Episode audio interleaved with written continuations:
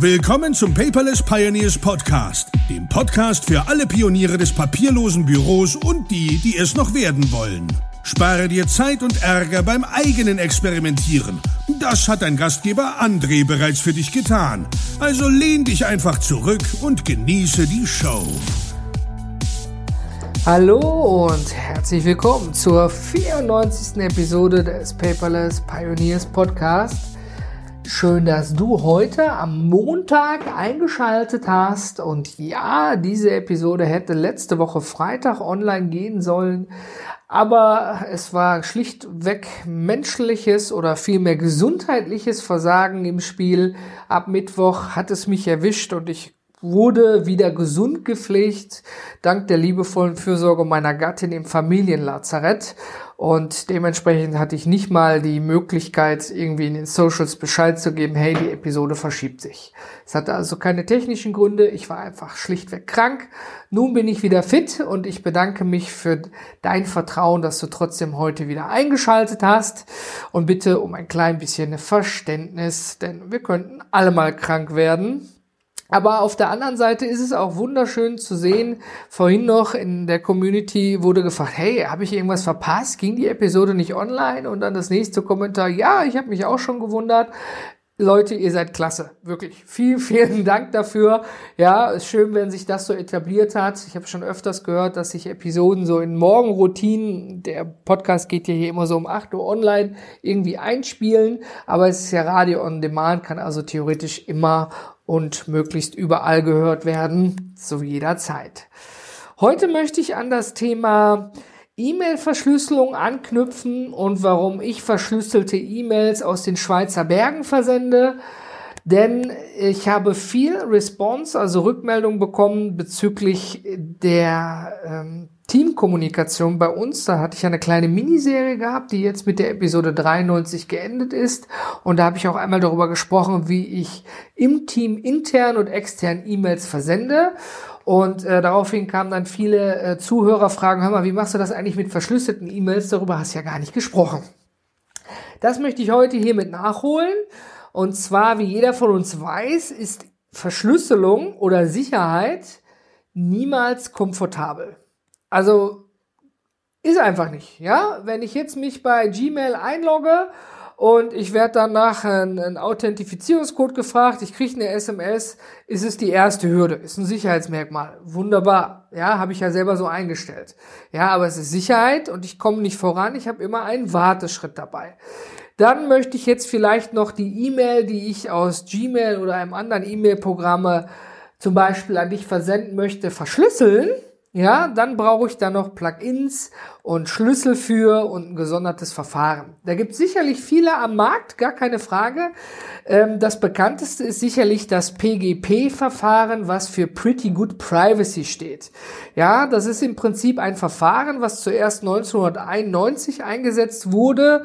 Und zwar wurde das, da muss ich nochmal nachschauen, wie der Herr hieß, der das erfunden hat ähm, bedeutet das Verfahren, du hast einen öffentlichen Schlüssel und einen geheimen Schlüssel.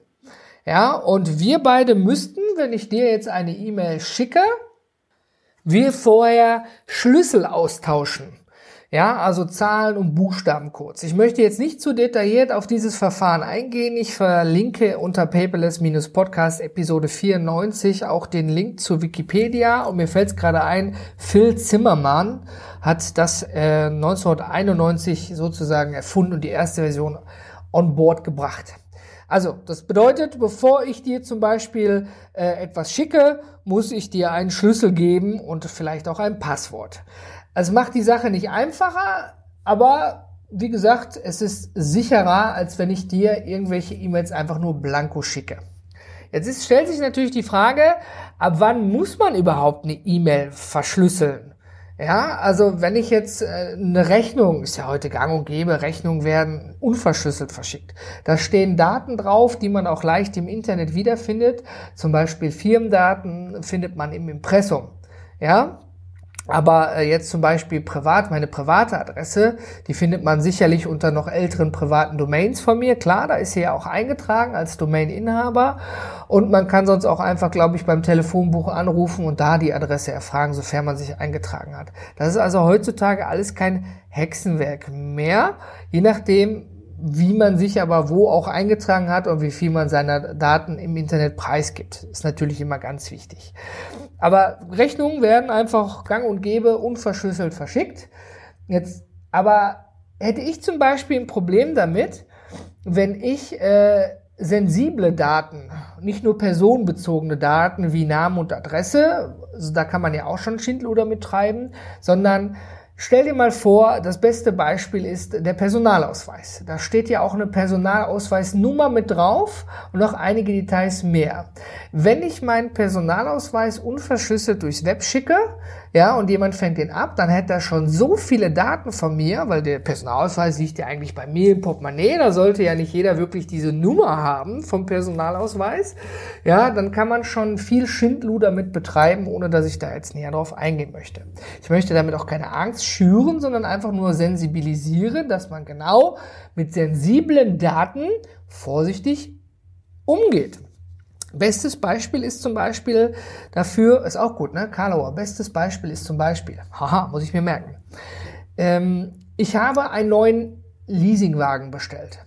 Und äh, ich habe über die sichere Web-Oberfläche verschlüsselt alle gewerblichen Dokumente hochgeladen. Ja, du brauchst ja einen Handelsregisterauszug, eine betriebswirtschaftliche Auswerbe, äh, Auswertung und allerlei Kram. Und dann fragte noch die Stelle ganz freundlich, hör mal, wir brauchen aber noch deinen Führerschein und deinen Personalausweis mit dabei. Gut, wenn ich diese Daten jetzt unverschlüsselt per E-Mail verschicke, ist es ein bisschen naja, habe ich ein ungutes Gefühl dabei. Vielleicht sollten wir mal vorne vorab erwähnen, E-Mails ist somit das unsicherste Mittel, Sachen zu verschicken. Da kannst du lieber eine Fotokopie davon machen und die per Brief verschicken, weil das unterliegt ja noch dem Brief- und Postgeheimnis. Habe ich hier im Podcast, glaube ich, auch schon mal erwähnt. Und wenn ich die E-Mail an meinem Rechner rausschicke, zum Beispiel zu dir, weil du die Daten benötigst, damit ich von dir, bleiben wir bei dem Beispiel, das neue Fahrzeug bekommen kann, also die Bestellung getätigt werden kann, wird diese E-Mail ja an meinem Rechner über verschiedene Server geleitet, gegebenenfalls auch geteilt, zerhackt und bei dir wieder zusammengesetzt, um es mal vereinfacht, stark vereinfacht auszudrücken. Das heißt, wenn mir also jemand was Böses möchte und er fängt diese E-Mail ab, die ich unverschlüsselt losschicke, ja, dann hat er schon nicht nur persönliche, sondern auch echt sensible Daten von mir. Ja, und deswegen verschicke ich solche Dinge gerne verschlüsselt. Das bedeutet jetzt nicht, dass ich jetzt irgendwo bei Center Device äh, meinen Personalausweis in einem Link drin habe und den unverschlüsselt per E-Mail verschicke, da kann ja auch jeder draufklicken. Ja? Also ist völlig egal, ob du einen Link verschickst, irgendwie zu Dropbox, OneDrive, Telekom Cloud, HiDrive oder wie sie alle heißen. Wenn die E-Mail unverschlüsselt ist, kann ja jeder draufklicken. Also hast du damit auch nicht wirklich irgendwas gesichert, sondern eigentlich nur dafür gesorgt, dass deine E-Mail nicht 25 MB groß ist am Ende des Tages. Und wenn man sich da mal mit so ein bisschen beschäftigt, mit Sicherheit im Internet, da findet man vielerlei Anbieter, wirklich viele. Ja, ich habe mir äh, mal Mailbox.org angeschaut und Posteo habe ich auch einige äh, Community-Mitglieder gesehen, die da auch irgendwie Kunde sind. Und es hört sich nach außen immer alles toll an. Das sind ja Landing- und Sales-Pages auf der einen oder anderen Art und Weise, die der ihr Produkt am Ende irgendwie schmackhaft machen wollen. Ist ja marketingtechnisch auch völlig in Ordnung. Ich war aber nie so ganz überzeugt. Und ähm, ich hatte dann mal schon vor längerer Zeit ähm, mir Proton Mail angeguckt. Proton Mail hört sich jetzt nicht erstmal so geekig und geckig und was weiß ich an. Das ist aber aus der schönen Schweiz und wurde von Mitarbeitern aus des CERN-Instituts erfunden, sozusagen. Ja, also das sind die Leute, die eigentlich auch das Internet erfunden haben. Die haben nach einer Lösung gesucht, wie man verschlüsselte E-Mails versenden kann um die Sicherheit zu erhöhen. Ich meine, CERN, Forschungsdaten ist ja auch kein, kein Geheimnis, dass man dort die Sachen geheim halten sollte, auch die Verschlüsselung intern, ja, also wenn man intern E-Mails oder sonst irgendwas schreibt. Und die waren mit den Sachen am Markt auch nicht so ganz zufrieden und haben dann nach einer eigenen Lösung geguckt und haben dann eben Proton-Mail entwickelt. Aber was ist jetzt Protonmail? Es ist ein Dienst, wo du kostenlos eine Proton-Mail-Adresse erstellen kannst. Bis 500 MB sind frei, der sich wirklich nur durch Spenden oder durch Paid-Upgrades irgendwie ähm, finanziert. Ja, also die werten deine E-Mails nicht aus und lesen sie, so wie bei Google zum Beispiel, was ja allseits bekannt ist, und knallen dich mit Werbung zu, weil alles kostet am Ende des Tages Geld, sondern die gehen offen damit um und bitten um Spenden oder dass man eben ein Bezahlpaket wählt. Und warum ist Proton Mail jetzt anders als alle anderen?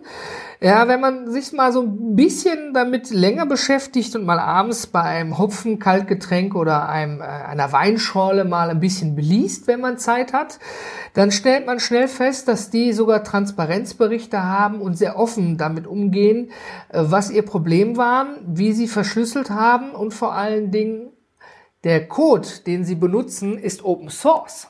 Ja, also Open Source habe ich ja, glaube ich, auch schon mal öfters erwähnt. Äh, der Code steht öffentlich zur Verfügung. Das heißt, die Community kann frei prüfen, ob da irgendwelche Hintertürchen sind. Als Beispiel, Yahoo hatte ja eine Hintertür für die NSA drin. Ja, was ja vor kurzem rausgekommen ist. Ähm, Weil es einfach eine Auflage vom Staate her war. Und äh, ja, das bedeutet also, der Code liegt offen. Jeder, der davon Ahnung hat, ich bin es natürlich nicht, kann da reingucken und sagen, hey, ich habe hier eine Hintertür gefunden oder ähnliches. Das schafft natürlich unheimlich viel Transparenz und auch ein sicheres Gefühl. Mal im, in der Kurzfassung, also die E-Mails werden dort verschlüsselt gespeichert das bedeutet also, Protomail selber kann nicht lesen, was da drin steht. Ja, wenn du deine äh, Login-Daten verlierst und im Passwort zurücksetzen nichts angegeben hast, um da irgendwie dein Passwort über eine andere E-Mail-Adresse zurückzusetzen, dann war's das. Die können dich da nicht retten. Das ist natürlich der Vorteil, das erschwert auch anderen Institutionen, ohne irgendwelche beim Namen zu nennen, äh, die Möglichkeit, irgendwelche E-Mails darauf zu lesen, wenn mal ein Serverangriff stattfand, äh, stattfinden würde. Und es ist natürlich so, dass es beginnt ja alleine schon dann, wenn du dort ein Konto eröffnest. Ja, es wird wirklich nur dein der E-Mail-Name benötigt, zum Beispiel podcast1 at protonmail.ch oder .com. Die Domain kannst du dir aussuchen. Vergibst ein aussagekräftiges, schwieriges Passwort, was du dir gut merken kannst oder dein Passwortmanager und schon kannst du damit loslegen. Es ist bis 500 MB frei. Und wenn du sagst, na ja, ich möchte aber tatsächlich doch noch ein bisschen mehr haben als nur das und 500 MB reichen ja auch gar nicht, dann kannst du auch dazu übergehen, das Projekt finanziell zu unterstützen. Und zum Beispiel der nächste wäre der Plusplan. Dann hast du äh, 5 Gigabyte, glaube ich, und kannst bis zu 1000 Nachrichten am Tag verschicken und hast dann, äh, ich glaube, 5 Euro im Monat, irgendwie 48 Euro im Jahr kostet das.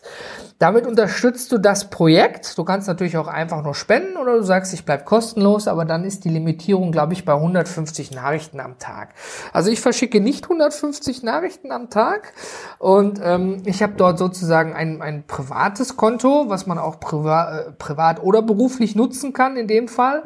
Die haben aber auch die Möglichkeiten, dass du dort sozusagen Proton-Mail-Adressen für dich und dein Team erstellst, äh, sogar mit eigenen Domains. Wenn wir beide jetzt die Domain at geheimesprojekt.de haben, ja, und wir möchten, dass gerne verschlüsselt kommuniziert wird im Team, könnten wir dort auch einen Tarif wählen, wo wir quasi über den Proton Mail Server E-Mails versenden, intern und extern. Das Schöne ist, alles, was über den Proton Mail Server in der Schweiz, in den Schweizer Bergen läuft, ist von Haus aus verschlüsselt.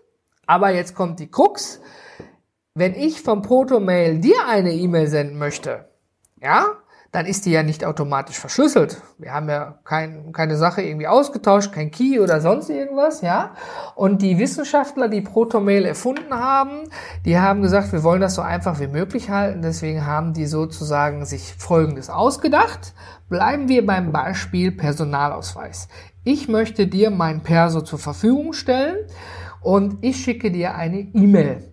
Aber bei dir kommt nur an, ne, André Nüninghoff bei Protomail hat dir eine verschlüsselte E-Mail-Nachricht gesendet. Sie ist Ende zu Ende verschlüsselt und du benötigst ein Passwort. Man kann dann auch so ein Passwort-Hinweis geben, ja, zum Beispiel, äh, könnte ich jetzt angeben, ja, das Auto, was ich bei dir bestellt habe, die Herstellermarke.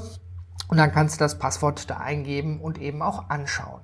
Das Schöne ist, du gehst von deinem, sagen wir mal, unüberwachten E-Mail-Postfach in ein verschlüsseltes Browserfenster, gibst das Passwort ein, hast meine E-Mail, hast meinen Personalausweis und kannst dann sogar darüber antworten. Das heißt, deine Antwort könnte dann auch verschlüsselt erfolgen. Ja, und das ist eine ganz feine Sache. Da habe ich auch noch heute mit unserer Anwältin drüber gesprochen, wenn man mal persönliche Sachen versendet. Also für Anwälte kommt das jetzt nicht in Frage, logischerweise. Aber ähm, mal eben vertrauliches Dokument oder wie hier den Personalausweis oder ich habe jetzt keine geheimen Forschungsdaten oder irgendwas, ne? Aber äh, wenn ich jetzt eine Passwortliste hätte, nur mal als blödes Beispiel, ja, die muss ich irgendwie versenden, ja, dann würde ich die immer jederzeit über Proton Mail versenden. Ich habe dir unter Paperless-Podcast übrigens auch mal einen, äh, eine Bildergalerie erstellt, wo du siehst, wie man so eine E-Mail versendet. Die haben eine Web-Oberfläche, haben einen einfachen Composer, ja, und ähm, du musst dann nur angeben, dass diese E-Mail verschlüsselt sein soll, sofern sie an jemanden geht, der keine Proton-Mail-E-Mail-Adresse hat oder an einen Kunden geht, der ähm, dort keine eigene Domain zum Beispiel registriert hat. Aber das ist ja vorab im Gespräch relativ einfach und simpel wieder rauszufinden. Ja, das ist ein Teil der Sicherheit. Ja, das bedeutet also, man muss nicht zwangsläufig immer das machen. Aber wenn wir beide jetzt irgendwie in Forschung oder sehr vertrauenswürdige Daten haben, äh, ja, dann ist natürlich eine Verschlüsselung Pflicht nach meiner Dat äh, nach meiner äh, meiner Einschätzung. Und dazu gehört ja nicht nur die E-Mail-Verschlüsselung, äh, kleiner Exkurs auch, ich nutze auch VPNs. Also VPN steht, falls du es nicht weißt, für Virtual Private Network. Ja, also das bedeutet, dass ich sozusagen ein virtuelles Netzwerk errichte, nur privat für mich. Das kennen sicherlich viele von euch, die irgendwie Zugriff auf den Server der Firma haben müssen. Das äh, geschieht dann über so eine verschlüsselte Verbindung am Ende des Tages. Ich bin viel dienstlich unterwegs in Hotels und auch in Cafés. Da gibt es überall freie WLANs und da logge ich mich gerne ein. Aber da nutze ich einen VPN-Dienst.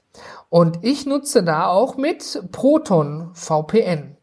Ja, die haben für acht Euro im Monat haben die, die haben verschiedene Pakete dort und dies kann ich dir nur empfehlen. Äh, als kleines Beispiel, ich habe hier im Büro eine 50.000er Leitung und wenn ich die VPN-Verbindung nutzen möchte, hier mit Kabel im Mac gerade, dann bleiben von den 50.000 20 Mbit, also 20.000 übrig, die ich benutzen kann. Also damit kann man locker E-Mails versenden und irgendwelche anderen Möglichkeiten. Ja, äh, das reicht alle Male, um sogar um bei Netflix zu streamen oder sonst irgendwas. Aber ich meine, wenn ich es jetzt hoffentlich richtig rübergebracht habe, dass die, dass die Sicherheit natürlich nicht bei der E-Mail aufhören sollte, je nachdem, was man macht. Dies ist auch nur ein kleiner Exkurs. Dieses Sicherheitsthema ist ja unheimlich groß und komplex und E-Mail-Verschlüsselung ist nur ein kleiner Teil davon. Aber ich kann dir vor allen Dingen auch für private Zwecke wärmstens empfehlen, mach dir eine kostenlose protomail.ch-Adresse, ja, und verschicke dort dann eben verschlüsselt E-Mails und teile demjenigen, der keine dieser Adressen hat, zum Beispiel mit, wie das Passwort ist, auch gerne per Telefon oder auf einem anderen Kanal. Ja, weil sonst bringt es ja nichts, wenn man die E-Mail nicht öffnen kann auf der anderen Seite, wo es wichtig ist. Wenn du sagst, ja, hey, bei uns im Team oder in der Company, wie gesagt, die haben auch Möglichkeiten, wo du auch deine eigenen Domains mit einbeziehen kannst. Also nicht vertun, die Domain ist ja letztendlich nur eine Adresse, so wie, wie protonmail.com oder .ch und ähm, dahinter steht ja ein Server. Und da kannst du dann eben Proton-Mail, da muss man schon ein bisschen technischer visiert sein, als Server angeben. Dann laufen alle E-Mails eben darüber. Nur das nützt dir ganz und gar nichts, wenn du nur mit externen Leuten äh, E-Mails schreibst, weil dann müsstest du ja jedes Mal so eine verschlüsselte E-Mail erstellen.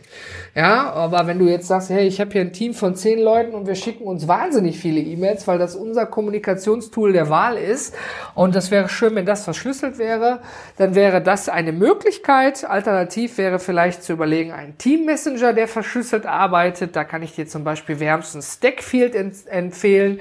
Ist eine Firma aus München. Ja, die bieten auch verschlüsselte Teamkommunikation an, allerdings ohne E-Mail. Und äh, eine Sache ist noch wichtig zu erwähnen.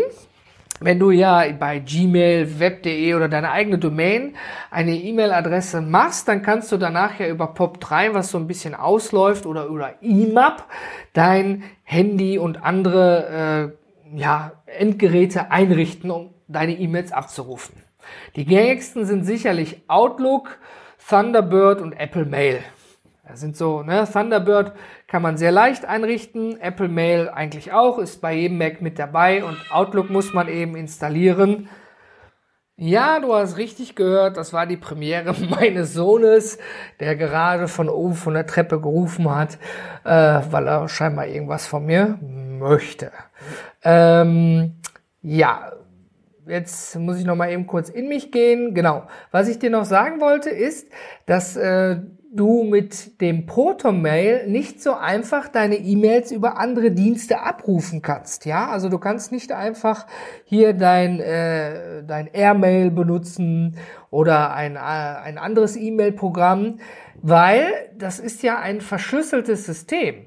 Das heißt, damit du überhaupt deine E-Mails mit Outlook oder Apple Mail abrufen kannst, hat Proton so eine Art Bridge erstellt.